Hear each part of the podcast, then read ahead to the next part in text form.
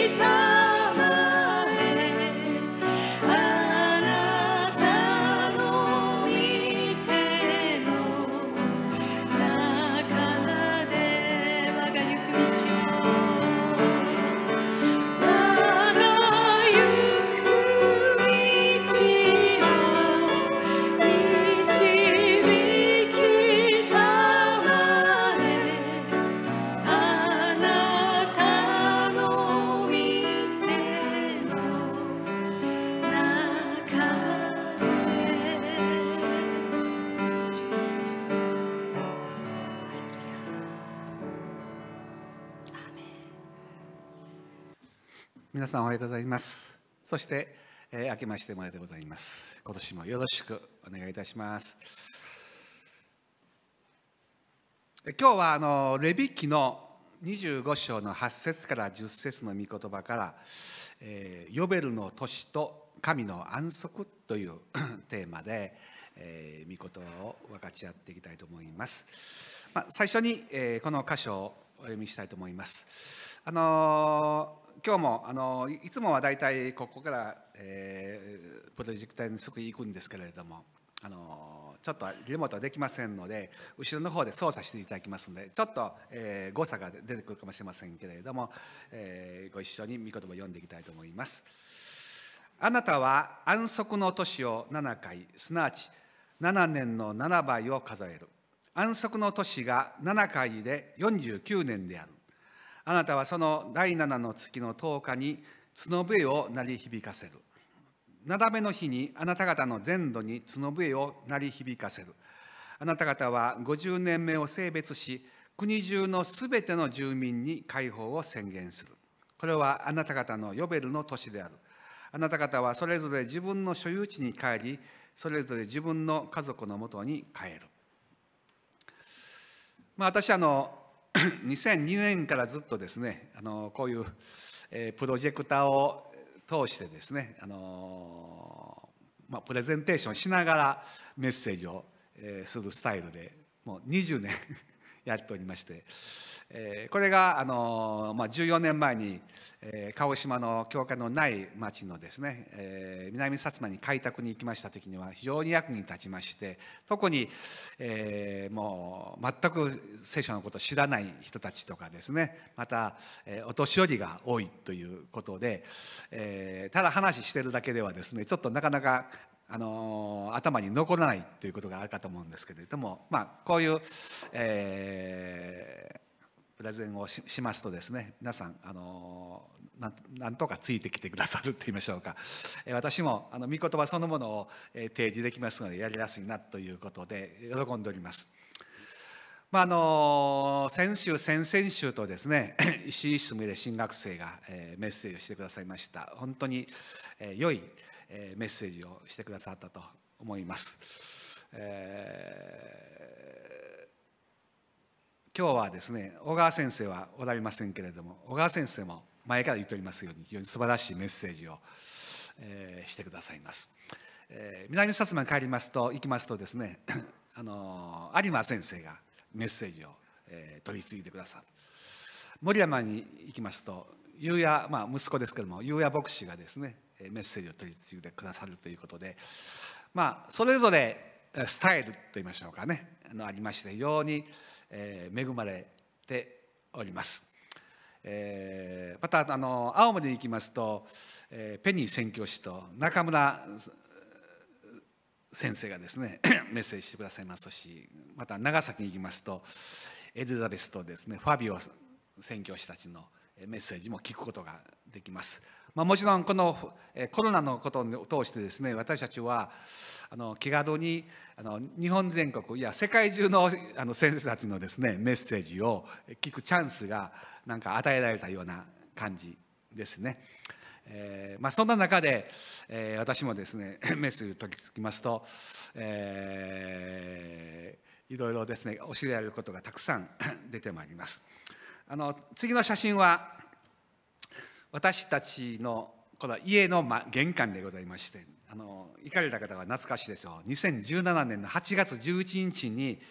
えー隣の町で単立ペンテコステ大会が開催されまして帰りにちょっと寄ってもらったんですね、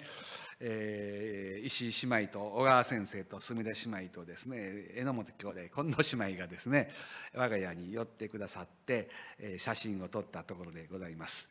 えー今日はこの中の左から左なの、え2人目の小川先生ですね。本当に、えー 心筋梗塞という、まあ、去年はもう私にとりましても、えーもう何が起こるかわからないという、え1年でございました。あのご存知のように2月には母の入院とともにですね私の孫が天に召す。5, 5ヶ月で天に召されるという経験をいたしましてその後も、えー父が、えーがんになったりとかですねもうあのいろんなことが起こって目まぐるしかったわけですけれども、まあ、最後の最後にまた小川先生がですね 心筋梗塞で倒れるとはこれ何ぞやって感じのですね 何事かっていう感じのえことがあったわけですけれども、まあ、あの沢子姉妹の方から電話いただきましてですねあのクリスマスの次の 日にいつもなら、まあ、学校行ってくるとあの仕事に行くところですけども休んでおられてですねで2日目も休んでおられたということで沢子姉妹も、まあ、そんなことが気になってですね、えー自分の仕事もちょっと休んで こちらに来られたという、まあ、これがまず非常に重要なことです。これから先、えー小川先生は絶対に沢子さんには頭が上がらないというですね何でも聞き従いますというふうになると思います。えー 従順の例が与えられるでしょう多分ね。あのー沢子姉妹が こっちに来られたことによって、まあ、その状態を見てですね、えー隣の エールクリニックのところでレントゲン取ってもらったりとかですねそれでもあんまりそうあの問題はなかったということですけども、まあ、念のために教会に来てですねそして念のためにとりあえずもう一つあの病院行っとこうということであけぼの病院に歩いて行ってですね あの診察をしてもらったというんですね。でもあの病院が終わりがけだったので、えー普通ならばさっと帰らせるところですけども、まあ、お医者さんが、まあ、念のためにちょっと心電図を取りましょうということで、えー取ってもらったらもう大騒ぎになってしまいまして急遽救急車に運ばれてあの 病院の方にですね別の病院の方に入院されたということで、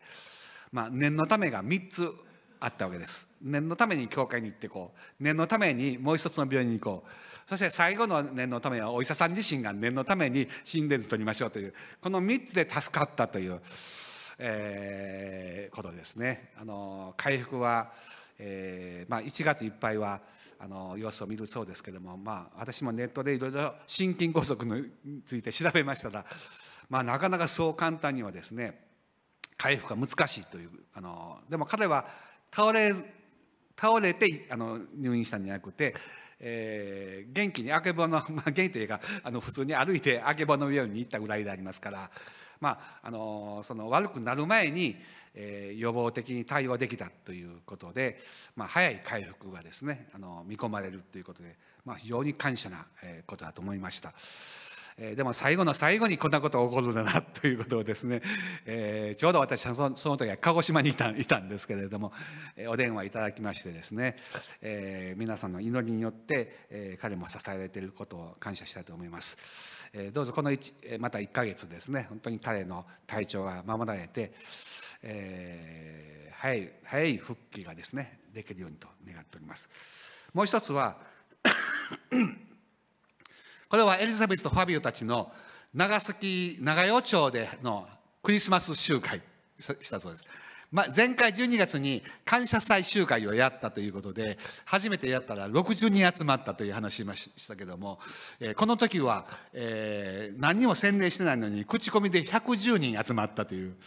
えーすごいですね、えーこのコロナの中でありますけれどもなんか勢いがね コロナに負けるかって感じでですね、えーこの、ま、教会からこの教会3年3ヶ月ですかあの半ほど、えー滞在させてもらった、えー彼らがここから使わされてですねもう7ヶ月で、えー集会ですね、して、えー110人のあのクリスマス集会ができてですねそしてその後はなんと導かれて老人ホームまで訪問に行ったというですね、えーことも、えーお聞きしました。えー非常にあの若々しいと言いましょうか力ある働きを、えーされておられるということで非常に私も驚いております。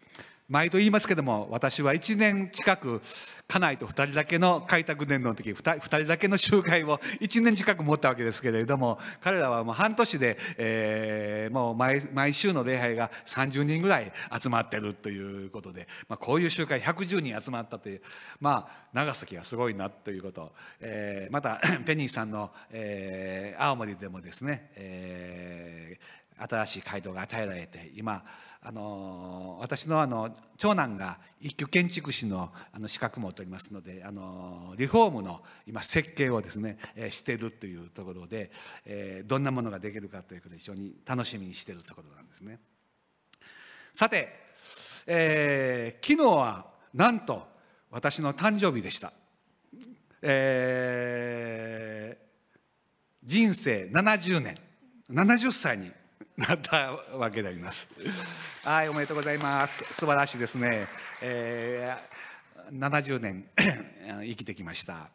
えー今日はですね家内の誕生日でございまして、はい、昨日だけ私は70歳で家内は72歳だったんですけども1日でもうあの2年の2歳の差は夢は破れて今日は3歳差になってしまいました。73歳ということで、えーまあ今日この町田で、えーお祝いがですね2人で感謝できることは素晴らしいことです、えーこの人生70年70年という一つのあの聖書ではですね、えーあの良い数字と言いましょうかね。あのエルメ書29章10節のところにはバビロンに70年が満ちる頃私はあなた方を顧みあなた方に慈しみの約束を果たしてあなた方をこの場所に帰らせるというそういうあの70という数字はあの聖書的には非常に良い数字と言いましょうかね、えー神様の何かあのご計画ご計画の中でも、えー素晴らしい祝福の、えー数字だと。そしてもう一つ私はね実は今年はですねクリスチャン生活50年なんです。えー70年の年にクリスチャン生活50年、8月に洗礼を受けましたから二十歳の時に洗礼を受けましてね今70歳で50年、えーこの50もまだなかなかいい数字でございまして今日のあのタイトルになりますけれどもレビキの25章10節のところにあなた方は50年目を性別し国中のすべての住民に解放を宣言する。これはあなた方のヨベルの年である。あなた方はそれぞれのそれぞれ自分の所有地に帰りそれぞれ自分の家族のもとに帰る。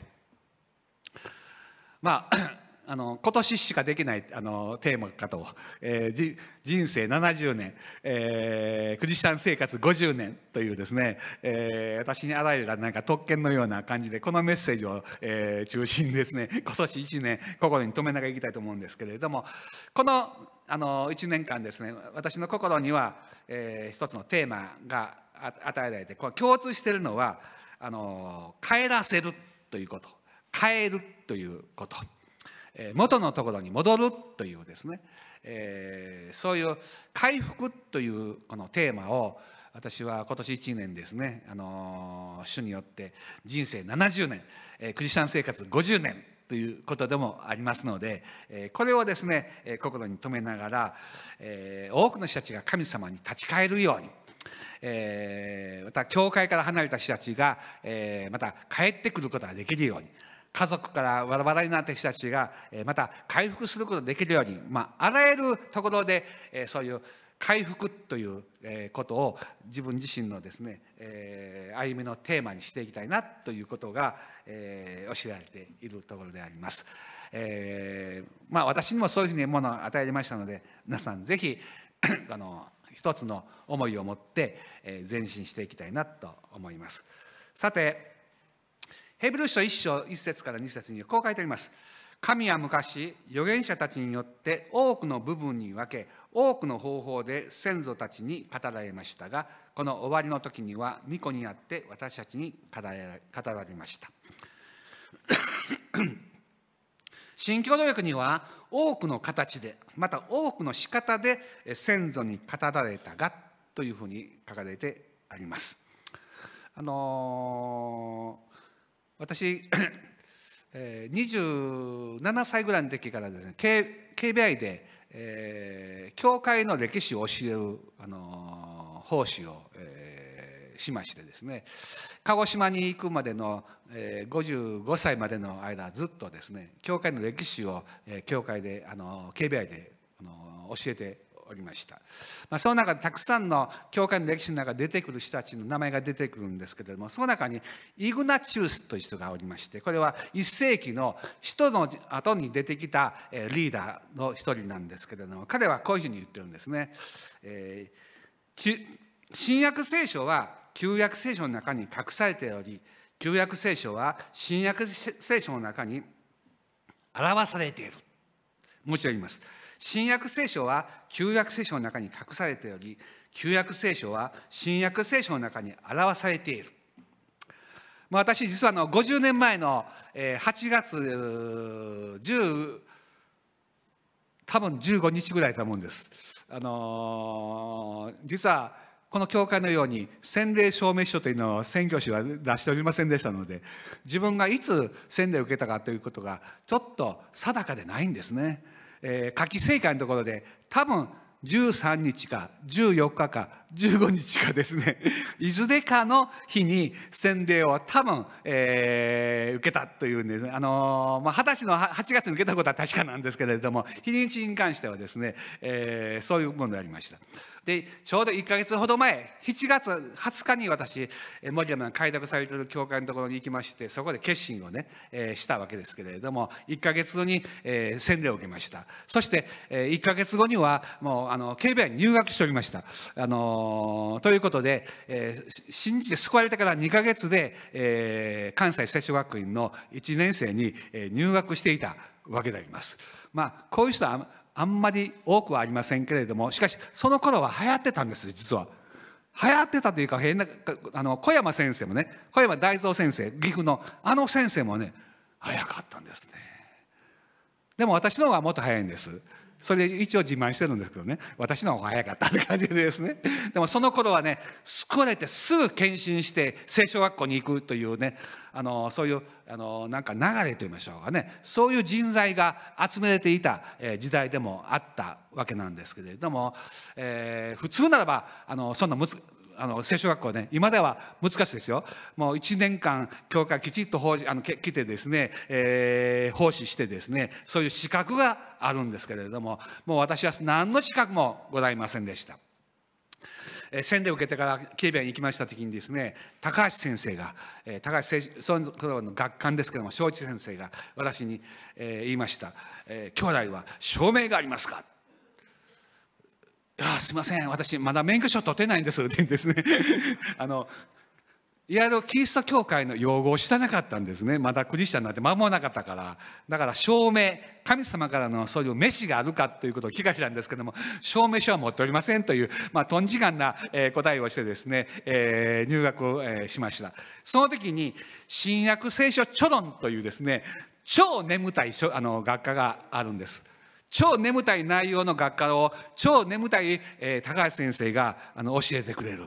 この先生は、えー学生を眠らせるあの力があるような、えーそういう豊かな賜物を持った先生がですねゆったりと喋られますからみんなはあって感じでですね、えーお昼寝をしながらっていう感じで授業を受けていたのを思い出すんですけどもその中に出てきた、えー内容がですね新約聖書は旧約聖書の中に隠されており旧約聖書は新約聖書の中に表されているだから私たちが旧約聖書を読むなんか宝物を探すような印象ですねここに神様の素晴らしいメッセージが、えー満ち溢れてるんだということで何か土の中から、えー宝物を探し出すような感じで旧約聖書を読みますと非常に多くの宝物を私たちは発見するわけです。今日、えー最初に、お読みいたしましたこのヨベルの年というこれはレビ記のレビ記で皆さんなかなか難しい書物で普通最初に読み始めるともうやめとこうかというような感じのですね、あのーことが出てきますけれども あすいません。ヨベルの年、えーヘブル語ではヨーベルというんですねちょっとすいません。この後ろのパソコンではヘブル語のフォントが出て 入ってないので私のところにはあの一応ねあのヘブル語が出てるんですけどもここですいませんであのフォントまた入れます。えー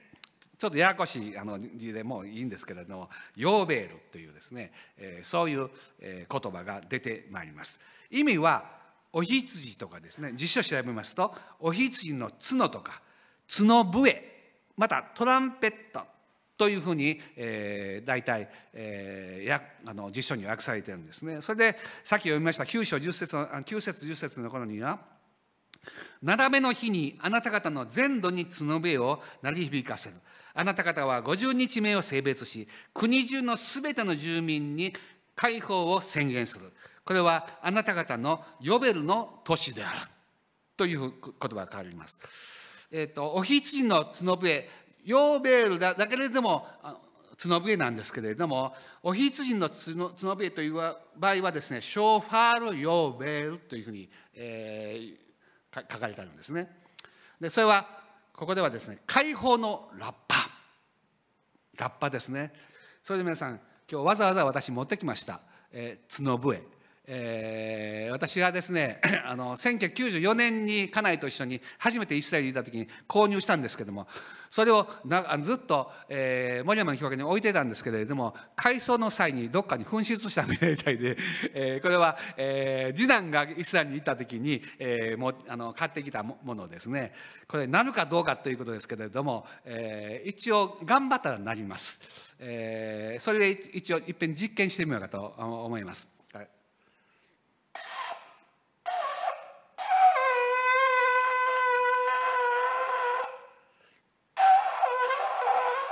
汚い音ですね。すいません。まあ今日これだけ聞いたということで満足しておいてください。あのーもっと、あのーいい音でですね、まあいわば進軍ラッパのような形で、例えば義明のエリコの城の時に角笛を鳴らしまったというですね、えーことがありますように、何か人々の心を鼓舞するようなですね、分け立て上げるようなですね、そういう意味合いもありますし、またここでは合図としてですね、えー角笛、えー解放のラッパとして、えーこのヨベルの年にはですね、えー復帰ならされました。でこのヨベルの年の原点すなわち解放と安息の原点というのはあの私たちは何かということは、よくご存知のように創世記の2章のところが出てまいります。こうして天と地とその万象が完成した。神は第7日になさっていた技を完成し第7日になさっていたすべての技をやめられた。神は第7日を祝福し、この、日を聖なるものとされた。その日に神がなさっていたすべての創造の技をやめられたからである。あのこれは2017年度版であの訳してある、えー言葉ですけれども、やめられたというふうに書いてありますけれども、あの前の第3版では、休まれたというですね、えーシャーバットという、休まれたというふうに訳しています。まあ、新共同訳ではあの安息なさったというふうに訳しております。まあ、いつも言いますように、えーあの聖書の原点はヘブルあの旧約聖書はヘブル語、えー新約聖書はギリシャ語でありますからそれ以外の国の言葉は全て翻訳であります。だから翻訳で完全な翻訳というのはございませんので常に、えーいくつかの翻訳聖書を、えー 比較しておくということもまた、えー聖書を学ぶ意味で非常に重要なことかと思いますけれども、えーこの「やめられた」という 休まれたどっちがいいかなと思う時にまあこれは両方ともいい いいわけなんですけれどもあのまあ私たちは普通シャーバットというですね安息日という言葉をよく使いますのであの新約者によく出てきますので休まれたという方が大体意味はよくわかる感じですね。でもその休まれたというのは、えー決してなんか私たちが疲れてですねなんか休息したというそういう意味合いではない、えーただもうその技をやめられたという終えられたという意味合いにおいて、えーこういう言葉が使われているわけですね。でそこで「呼べるの年」と、えー神様の安息ということを考えてみますと、えー神様の安息という言葉があの新約聖書に出てきます。ヘブル書4章1節こういうわけで私たちは恐れる心を持とうではありませんか？神の安息に入るための約束がまだ残っているのに、あなた方のうちの誰かがそこに入れなかったというようなことがないようにしましょう。これは皆さんよくご存知のように出エジプト記のですね、えーモーセを通して引きられた、えーイスラエルの民が、えー民数記のあの出来事を通してですね約束の地に第一世代の人たちは入れなかったというえ出来事からえ来ているところのえ言葉でありますけれどもそれと同じようにえこの時代に私たちの時代においても神様の安息に入ることはできないような人があの入れないようなことがないようにですねえ必ず入ることができるようにというえ意味合いでヘブル書の4章はあるわけですけれどもこの神様の安息ま私たちはあのイエス様を信じる者としてえ神様の安息をいただくということは非常に重要なことなんですね。でこの安息という言葉を考えてみますとまず第一番目にはそれは安眠であります。昨晩寝ましたか？近藤姉妹。はい、よく寝ました感謝です。皆さんも大体、えーまあちょっと腰痛であの痛みながらあの頑張って寝た人もいるかもしれませんけれどもあのまあ安眠って重要ですよねあのゆっくり休むというゆっくり休んでくださいねというこの休みを取るというのはこの私たちは肉体と、えー魂と霊にの3つの領域でありますから、えー特に肉体と魂の領域においては休みを必要としているわけであります。でこの体の安息のためにも、えー安眠が重要でありましてそれはあの詩篇の中にも何度も歌われているところなんですね。例えば詩篇の4編8節ダビデはこう歌っています。平安のうちに私は身を横たえすぐ眠りにつきます。主よただあなただけが安らかに私を住まわせてくださいます。私は身を横たえすぐ眠ります。いいですね皆さん。うちの家内なかなか寝れないとよう言うんですよ。もうあのコーヒーでも飲んだねことでございましてですね。もうぎ銀に目が抱えてですね。もう、えー12時1時とですねやや寝られないということ。やもうやめとけばいいのにねというふうにですねコーヒー言うんですけれども、えーたまに飲んだりしますとですねそういうふうになってしまいます。まあ見よき私はどっちかと言いますとねもうすぐ寝ちゃう方方なんです、えー まあどこでも大体私もあの今寝床は全然違います。昨日は町田の教会で寝ました。その前は森山の実家で寝ました。その前は鹿児島の教会の2階で、えー 寝ました。もうあのあちこちで、えー寝ておりますけども大体どこでもすぐに寝ることができるタイプの人間なんですね。ある人は枕が違うとちょっと寝られないとかですね、えーいろんな車の中でも寝ることは必要ですよ。皆さんいいいつ地震が起こるか分かりません。もうこの教会では私が来たら何が起こるか分からんというふうに言われてますからあのちょっと来ただけで雪が降ったともあれでも関連づかれてしまうんですね。先生また雪降りましたね。雪持ってきましたね。ってもう何年か前に大雪を持ってきましたから、えー地震も持ってくるしですね。何持ってくるか分からんということでひょっとしたら私の旅立ちまた地震が分かるかもしれないということですね。そうしますと避難しますとですね車の中であってもどこであっても寝ないといけないということで皆さんこれから災害対策のためにどこでも寝られるようにしておきましょう、えー車の中でもテントの中でも寝られるようにということで。ここでは ダビデは私は身を横たえてすぐに眠りますということを言ってますけども詩篇の3編のところにはこう彼は言ってます。私は身を横たえて眠りまた目を覚ます。主が私を支えてくださる方私は幾万の民をも恐れない。彼らが私を取り囲もうともあの詩篇の中でゆっくり休むということは非常に重要なことだというふうに言われてるんですけれどもしかしゆっくり休めない状況の中でいかにゆっくり休むことができるかということを詩篇は言ってるわけなんですね。特にこの詩篇の3編のあの表題のところにこう書いてあります。えー詩篇3編表題ダビデの参加ダビデがその子アブサロンから逃げた時と書いてあるんですね。えーご存知のようにアブサロムというのはダビデの息子であります。しかしダビデはまあいろんな複雑な家庭の中あの形成を持っておりましたからその中でアブアブサロムというですね息子は、えーお父さんのダビデに、えー反かあの反逆してですねえークーデターを起こしてしまいました。それで彼はダビデはエルサレムから逃亡しなければならないということで洞窟の中に行ったりあちこちですね非常に不安定な生活をするようになってしまったわけなんですけどもそういう状況の中でこの3編で私は身を横たえて眠りまた目を覚ますというふうにこういう非常に危機的な状況の中でもゆったりと眠ることができるということを、えーダビデ自身はあの告白しているわけなんですね。でマタイの国書の中にイエス様が、あの寝ておられた話を皆さんよく覚えているでしょう。マタイの福音書8章23節。それからイエスが船に乗られると弟子たちも従った。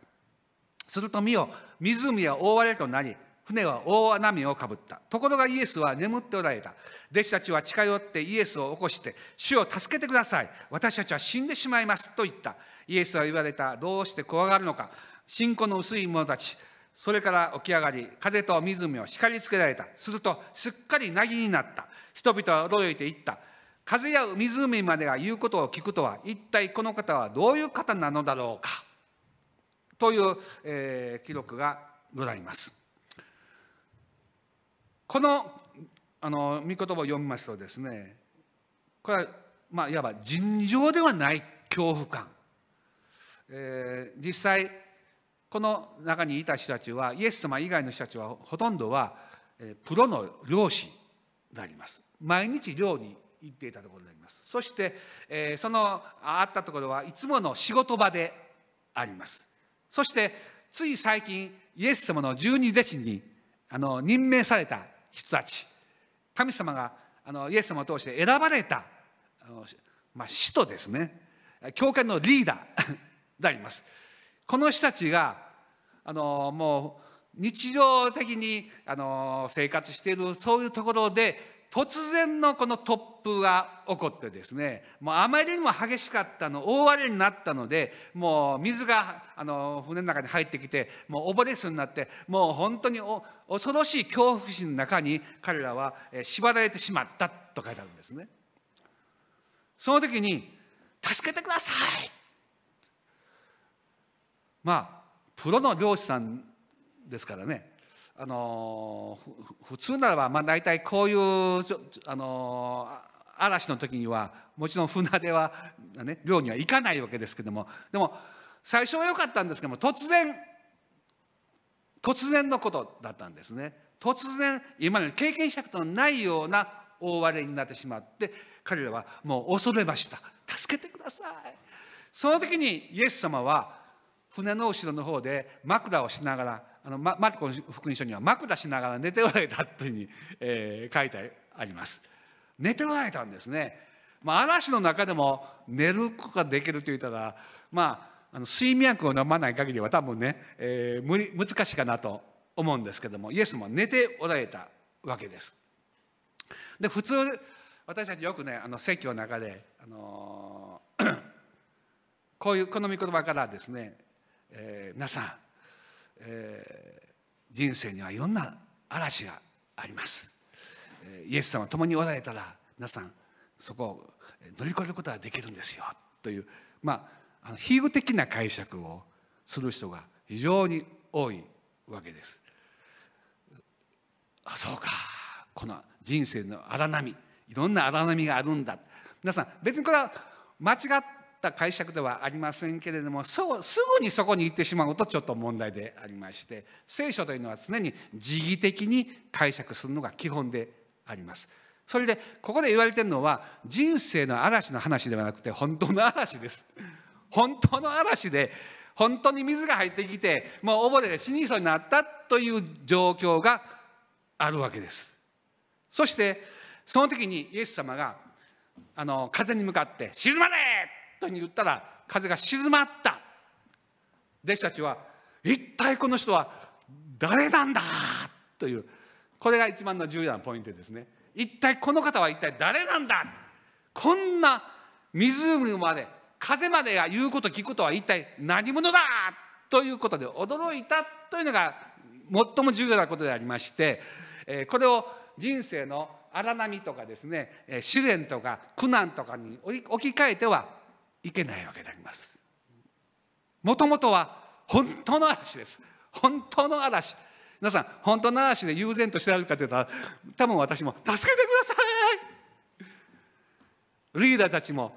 まあ、あの講談の上では偉そうなこと言うててもですね実際嵐が来たら一番逃げてしまうかもわからんで、うわーえらいこっちゃーって感じでですねなってしまうかもしれませんよね実際この弟子たちは教会のリーダーにいました主の十二弟子でありました。でも彼らを怯えたんですね。人間の能力とか力というのはそういうものであります。もう限界があるんですね。でもこの方はまさに風も湖もなぎにすることができる方なんだという。ここに私たちは目覚めなければなりません。そのことを認める人たちはすぐに比喩的に解釈してこれは人生の嵐です。いやそんなことを聖書は言ってないんです。この方こそ全てのものを治める方なんだ。沈まれといえば風が沈まるんだ。これが聖書のメッセージですね。さて私はあのクリスチャンになってですね聖書学に行きましたけども本当に神様に仕えていこうと思った時に、えー、それはですね、えー、聖書学校の2年生の終わりがけ3年生に上がる時に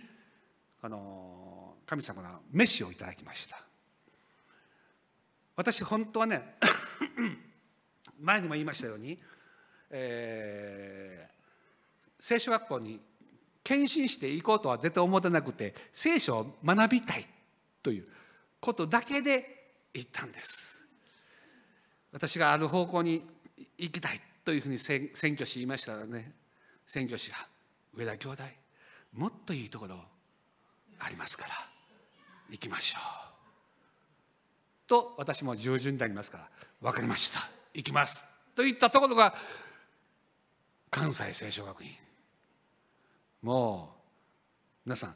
バリバリの献身者の人たちばかりです。そのところ3年生の人たちは今でね、えー、JEC のトップになっておられるなあの福野先生とかですね。もうそうそうたるメンバーの人たちが3年生。1年生も同級生には中見先生とかですね。まああの言い伝えになりますけども、えー、菊池兄弟とかですね。まあねそういう献身した人たちが そこにいたんです。私は全然献身ではしてなくてですね聖書を勉強しに行きたかっただけなんです。私ね2ヶ月してから来るとこ間違ったと思いました。うわえらいとこ来てしまった。なんでこういうふうになってしまやめようかなと思ったんですけどもあの選挙師がもうちょっと我慢しなさいって言われてですね。もうちょっと我慢してるうちに1年になり2年になりですね、えー、いよいよ3年生に上がろうとする時にですね私思いました。まずい。このままいったら牧師になってしまいます。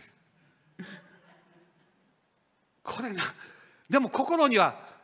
全然そんなね献身あの証明とかね最初に言われた証明がありますかというその証明とかそういう言葉も頂いてないしこれ偉いことやなと思ってもう本当に真剣にね、えー、2年生の終わりに、えー、祈りましたら神様は3つの、えー、御言葉を与えてくださいました。その一つが詩編の127編です、えー、あなた方が早く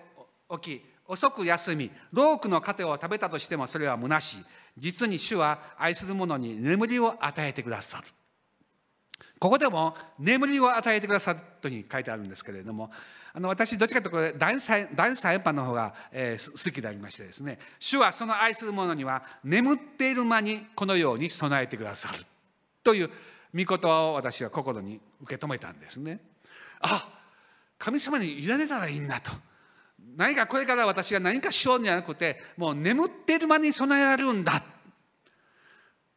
私その時からねあの牧師後にですななるんですけどもその頃は最あの聖書が卒業してからですね森山教会の牧師になったらですねもうみんな年上の人ばっかりです。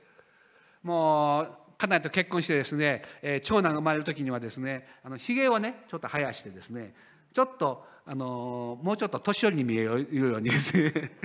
ひげ生やしたことがあるんです。そしたら家内が「あなたもうやめてください。もうあの昨日夢見ました。あなたがひげを剃る夢を見ました」というあの言われてですね。もう聖なる脅しだと思ってパその次の日にパッと 剃ったわけですけども。それぐらいですねもう非常に緊張感を持って、えー、説教に出てきました。いつもね胃が痛くてね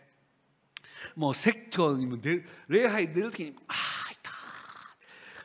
食欲ないわ」って感じでですね。その頃ね皆さん私ね体重がねなんと49キロだったんです。すごいですね。ビフォーアフターで今はとんでもないことになってますけれども、えー、それはねあの前にも言いましたようにうちの、えー教会の人たち宣教師を含めて教会の人たちが祈ったんです。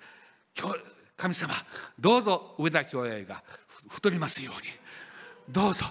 今これは本当にこのままでは倒れてしまいますので、えー太りますように。もう太りますようにってもう祈られてですねとうとうついにはこのようになってしまってですね 今は痩せてほしいというふうになるぐらいなんですけれどもまあそんな当時はですね本当に胃が痛くてねもうすぐ風邪をひいてすぐ倒れておりました。あのーガタンコまた上田先生寝てるわ。倒れてるわ。もう本当に苦難の時代を迎えておりました。今の人たちはすごいですね。墨田新学生も大胆にしあのメッセージしますし有馬先生も大胆にメッセージしますし小川先生も大胆に、え全然、え食欲を劣らずにですね、えーご飯食べてメッセージしますし、えどこ行ってもみんなすごいなと思うんです。私ねもう本当に胃が痛くてああ痛い痛い。そんな時にね私教えられたんです。ああダメや。自分でやってたらあかんだ。もう来週メッセージ何しようか。わからん。わからん。どうしよう。その時に教えて。そや寝よう。もう寝る。降参して。寝ると決めて。寝たらね寝ている間に与えられたんです。それからねあの難しい時には寝るようにしてます。なんかちょっとどう何を語っていいかわからん時にはもうすぐにねもうこれ悪戦苦闘しても仕方ないので寝ようということで寝ている間にね与えられることが多かったんですよ。それはね漱石のところで皆さんよくご存知に、えーエヴァさんが与えられたことが書かれてますね。神である主は深い眠りを人に下された。それで人は眠った。主は彼のあばら骨の一つを取り、そのところを肉で塞がれた。神である主は人から取ったあばら骨を一人の女に作り上げ、人のところに連れてえー来られた。ここにもアダムが何かしたわけじゃなくてただ深い眠りに陥って目が覚めたらそこに助け手がいたというこの原則この原理。神様が全て良きものを備えてくださるんだ。それも眠っている間に良きものを備えてくださる。これをね皆さん私たちクリスあのクリスチャン全てのものが受け止めたらばあのゆっくり休みながら。もう本当にイライラしてですねもう眠れない眠れないって言ったら余計に何も良いものが生まれてこないわけです。そこで本当に大胆に主に信頼して寝よう。寝ようまあこんなメッセージしたら皆さん今日今年1年ずっと寝てたって困りますけどもね。でも本当に大切な時にですね神様主よっていう時にですねあの安眠ですね。主の前に安らかに眠る。たとえ敵が来ても眠る。敵が来て恐れてビクビクして眠れなかったら今度戦うことができませんよね睡眠不足で。だからそこは主に全く主に委ねてこれからどうなるかわからんけども今日は寝よう。主に委ねて寝よう。この素晴らしいね祝福を皆さん受け止められたらばいろんなストレスからもいろんな思い煩いからも解放されます。あ主がしてくださったということが分かってくるんですね。次に神の安息の中には平安あのー安眠とともに平安が心の内に与えられる。ヨハネの福音書14章。私はあなた方に平安を残します。私の平安を与えます。私は世が与えるのと同じようには与えません。あなた方は心を騒がせてはなりません。ひるんではなりません。とイエスもおっしゃいました。このイエス様が持っておられた平安それはさっきのね大嵐の中でもゆったりと休むことのできる平安です。プロの職人漁師たちが恐れてあたふたしている中でもゆったりと寝ておられた。この平安それはですねまさにイエス様のこの与えられた平安というのは十字架を目の前にしたところのイエス様の平安です。目の前には十字架。それに向かって主はこの地上に来られそしてこの地上を歩んでこられその目標に向かって自分自身を捧げるために来てくださった。その十字架を目前にしながらも彼の心の内には平安があった。私の平安。その平安をあなた方にあげます。残しますよとおっしゃってくださった。そしてヨハネの15章のところにはあなた方が私にとどまり私の言葉があなた方にとどまっているなら何でも欲しいものを求めなさい。そうすればそれは叶えられます。皆さん先週すみれ新学生がメッセージ語ってくださいましたねこの場所から。えーとど、まってなさい。イエス様の言葉にとどまっていなさいという、えー、御言葉。解き明かしてくださいました。私たちもイエス様の言葉にとどまる必要性があるわけです。いつもイエス様につながっている。それでまあ普通私たちはですね個人的に何でもね神様と私の信仰個人的なものとして受け止めていますけれども聖書を読んでみますと個人のレベルだけではないということが教えられるわけです。もちろんスタートは個人です。しかし私たちの信仰というのは例えばヘブル書4章2節にこう書いてあります。というのも私たちも良い知らせが伝えられていてあの人たちと同じなのです。けれども彼らには聞いた御言葉が益となりませんでした。御言葉が聞いた聞いた人たちに信仰によって結びつけられてな結びつけられなかったからです。ここの「とどまる」という言葉の一つの言い換えとしては信仰によって結びつけられる。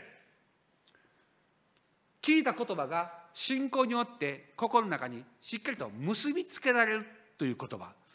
えー、これはですねスグケランノーミというこれもちょっとあのギリシャ語のフォント出出てませんからあのアルファベットの数字あれしか出ませんけれども、えー、この言葉が、えー、結びつけられるという言葉がここに書いてあるんですね。でこの言葉の 辞書の意味は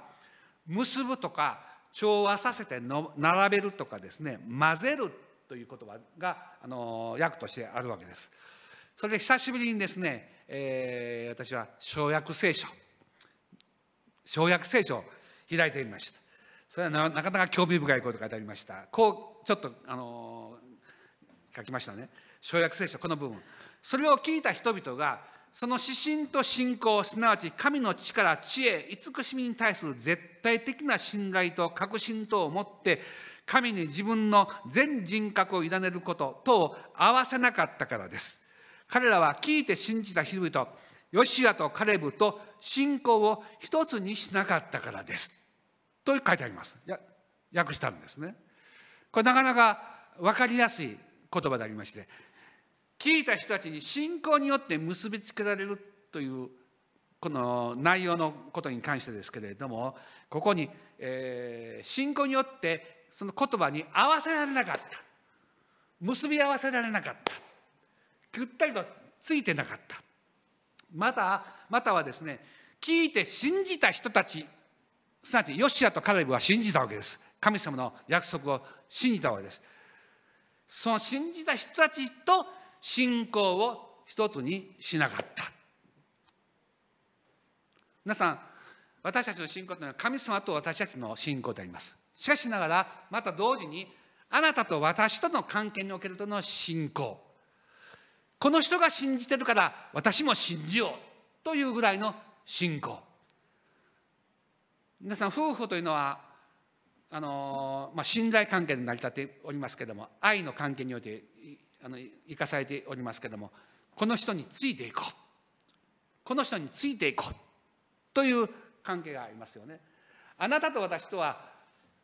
まあ別々の道を行きましょう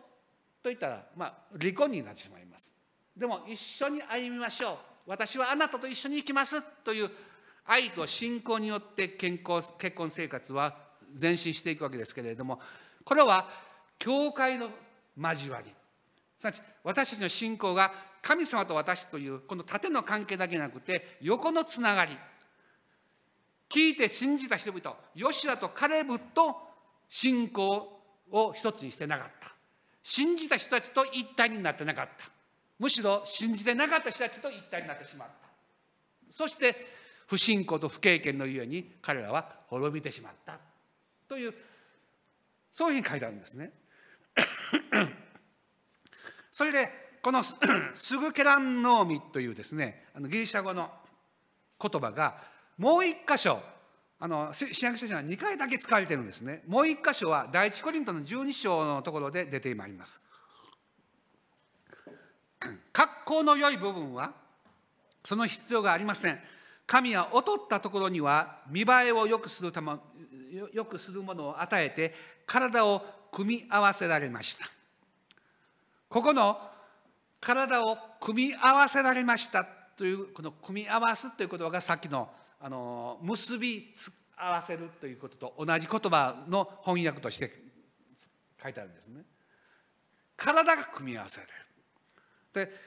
私たちの信仰というのは私と神様の信仰だけでなくて体全体の中での信仰の交わり。すなわち教会全体の組み合わされた信仰。この教会全体の組み合わされた信仰というのはあのそれぞれの部分が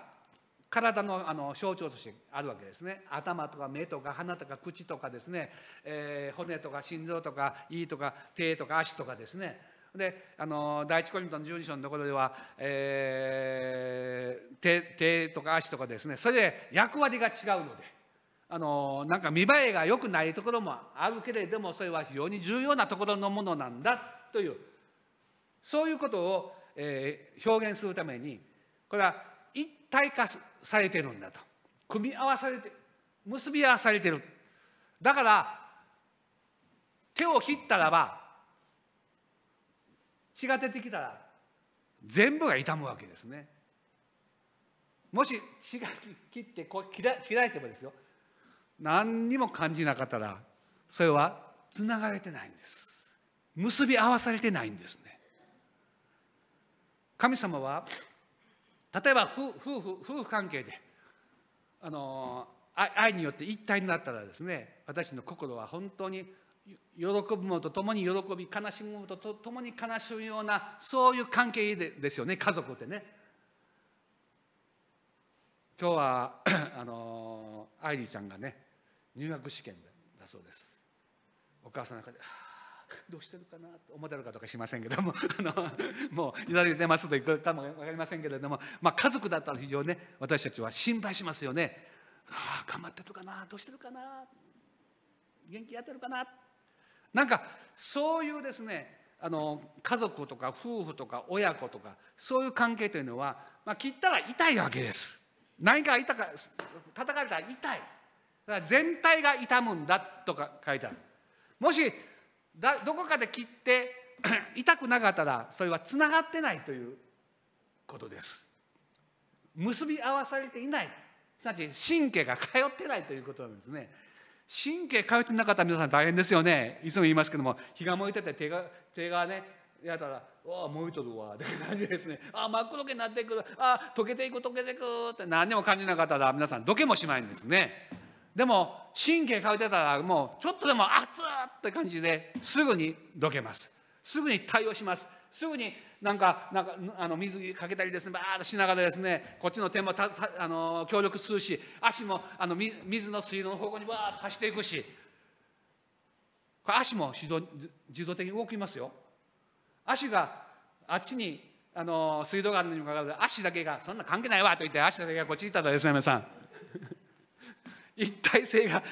ないわけです。対応してないわけです。俺を知らんで？そんなあの耳だけがですねそんなとこ聞いてるわまって感じでですね、えー、水の方向に行こうと思っててもついていかなかったならばそれは結び合わされてない。だから私たちはこの信仰というのは誰かとあのもちろん誰かに依存しているというわけではないんですけれどもお互いにその交わりの中で私たちは非常に敏感なものとして感じるものとして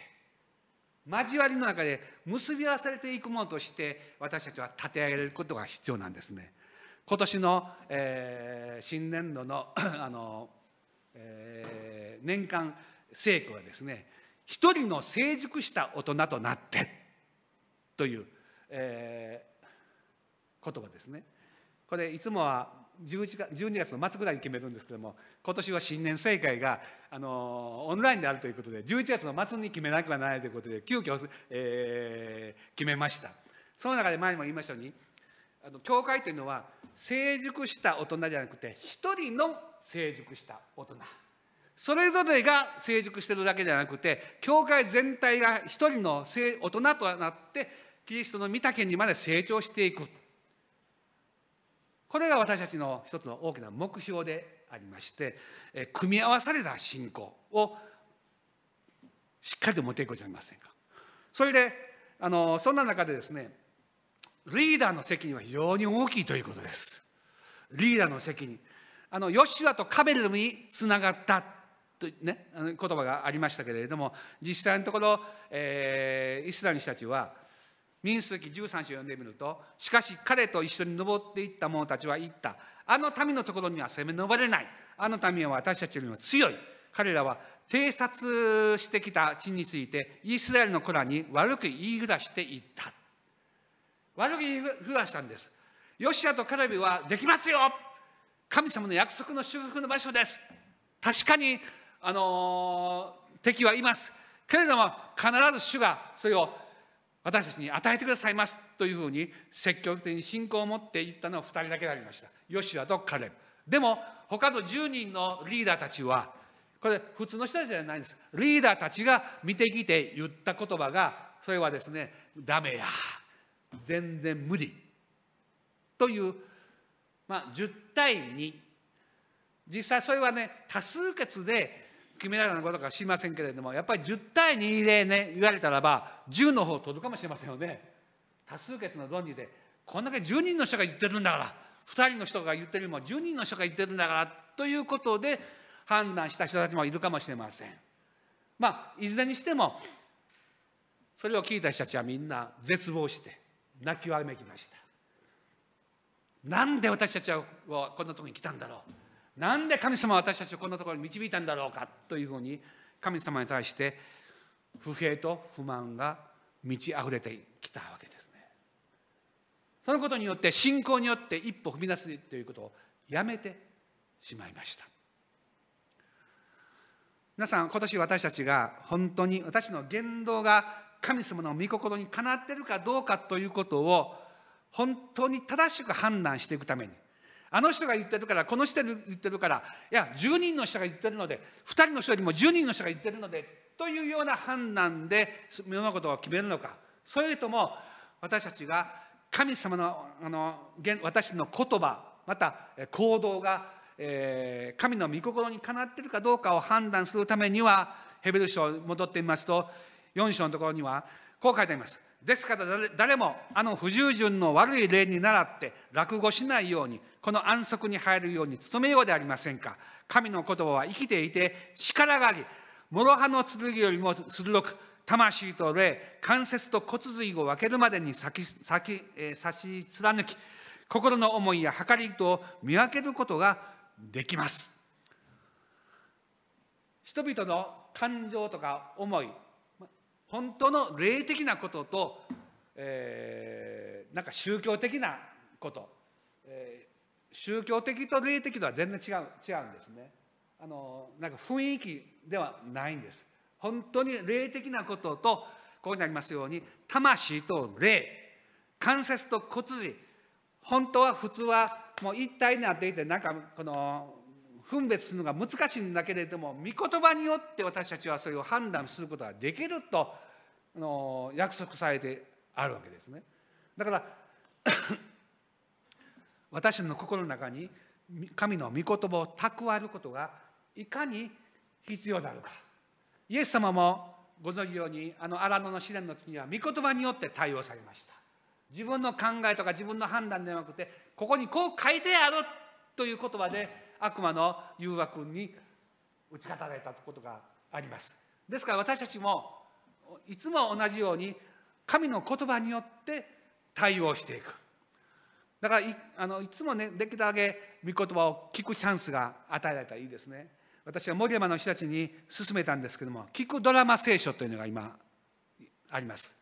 これドラマチックに、えー、聖書をずっと朗読してくれますので読んでたらなんとなく本当になんかあのいいなという普通に読んでるよりもいいなという感じで、えー、皆さんのアプリの中にも入ることできますのでぜひ、えー、これね、まあ、あの聞いて音楽を聴いてるのもいいいんです。えーワーシップの音楽聴いてもいいんだけれども一番大切なことはクリスチャンにと大切なことは御言葉を聞くことです。御言葉を聞くこと。御言葉がザーッと入ってきてもう流していてもいいんです。でもある時心に留まることが出てくる。主が私たち一人に語ってくださるそのチャンスはやっぱり神の御言葉そのものにあるわけですからぜひねこの、あのまだ入れてない人はね聞くドラマ聖書を入れて、あの役立ててください。せっかくの良いものです。それで私はそのことからですねできるだけ御言葉を聞くようにあの今年はしたいと思っています。そのドラマ聖書も使ってせっかく役あの良いものができていますからそれを役立てていきたい。まあ今森山の人たちもあのインストールしてなかった人は今少しずつねしてきて、えー聞いてますという感じでなかなかいいです、えー素晴らしいあのや役のが、えー出てます。そこから私たちは神の御心ならというまあ、今年1年私もこの教会で働きをね昨年からまた開始復活することができました、えー少しずつですけどもね、えーでもこれからまた皆さんオミクロンコロナとかですね、えー変異種が出てきて今すごいですね。もう沖縄とかあちこちで、えー特に米軍基地があるところはちょっと 怪しいというか感じですよね。鹿児島でも180人昨日出たそうです。でもそのほとんどは奄美大島。あの地あの島なんですね。だからまだあの本土の方には、えーえー来てないんですけども。でもあの非常に敏感な田舎でありますから、えーどうなるかも分かりません。この東京もこれから昨日は1300か、えーもうちょっと多かったか？あの2000になるかもしれません。3000、4000増えていくかもしれません。そんな中でどう対応していくかとあの考えますけれども私は昨年のこといろんなことを考えてかあのこれからはこういう計画してますというふうに言ってますけれども神の御心ならばこうしたいですというふうにこれから言おうと思ってます。あの掲示板にも計計画上田牧師の予定で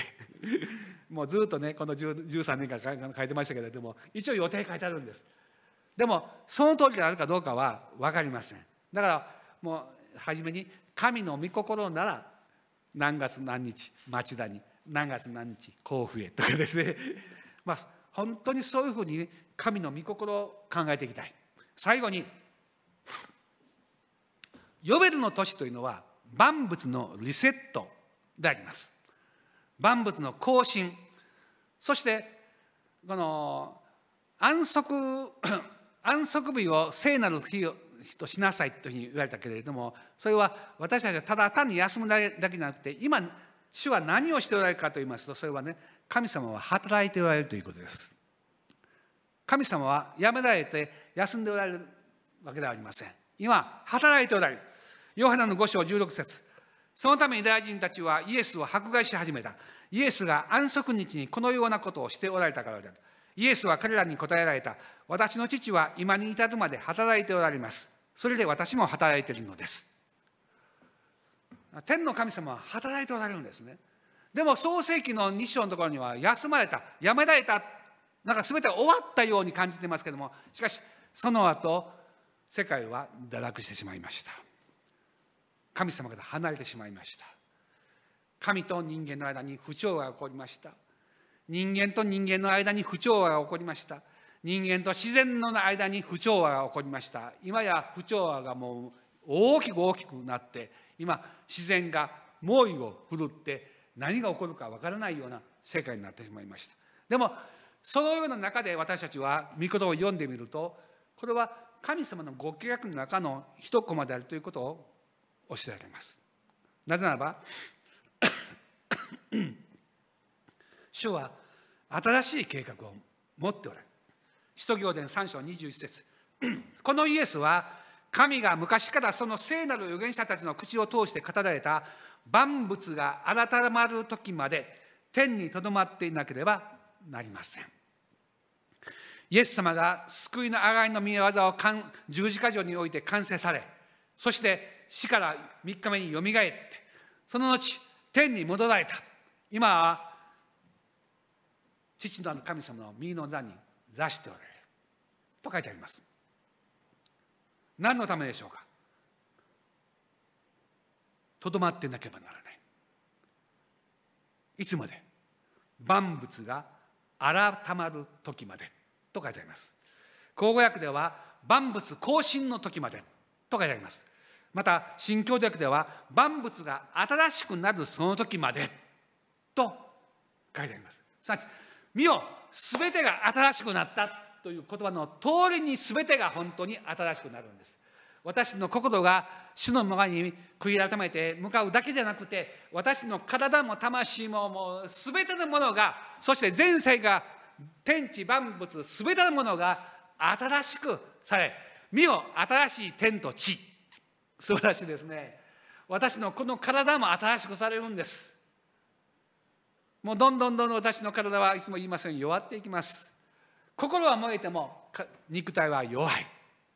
でも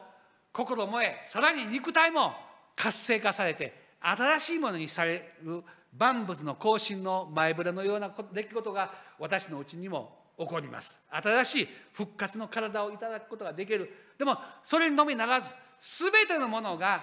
更新される。リセットされて新しくされる。ヨベルの年というのは50年目に全てがチャラにされるということですね。過去の負債も全てがみんななくなりまして新しい生活を歩むことができる。まさにそのように私たちもこの万物の更新新しくされることによって私の次の世界ですね。素晴らしい約束が待っています。このような約束は聖書にしか書いてません。その以外にはありません。この聖書を通して私たちはそのことを知ります。そしてそのことを通してこの今の時代を見ます。これから何が起こるか。困難があるでしょう。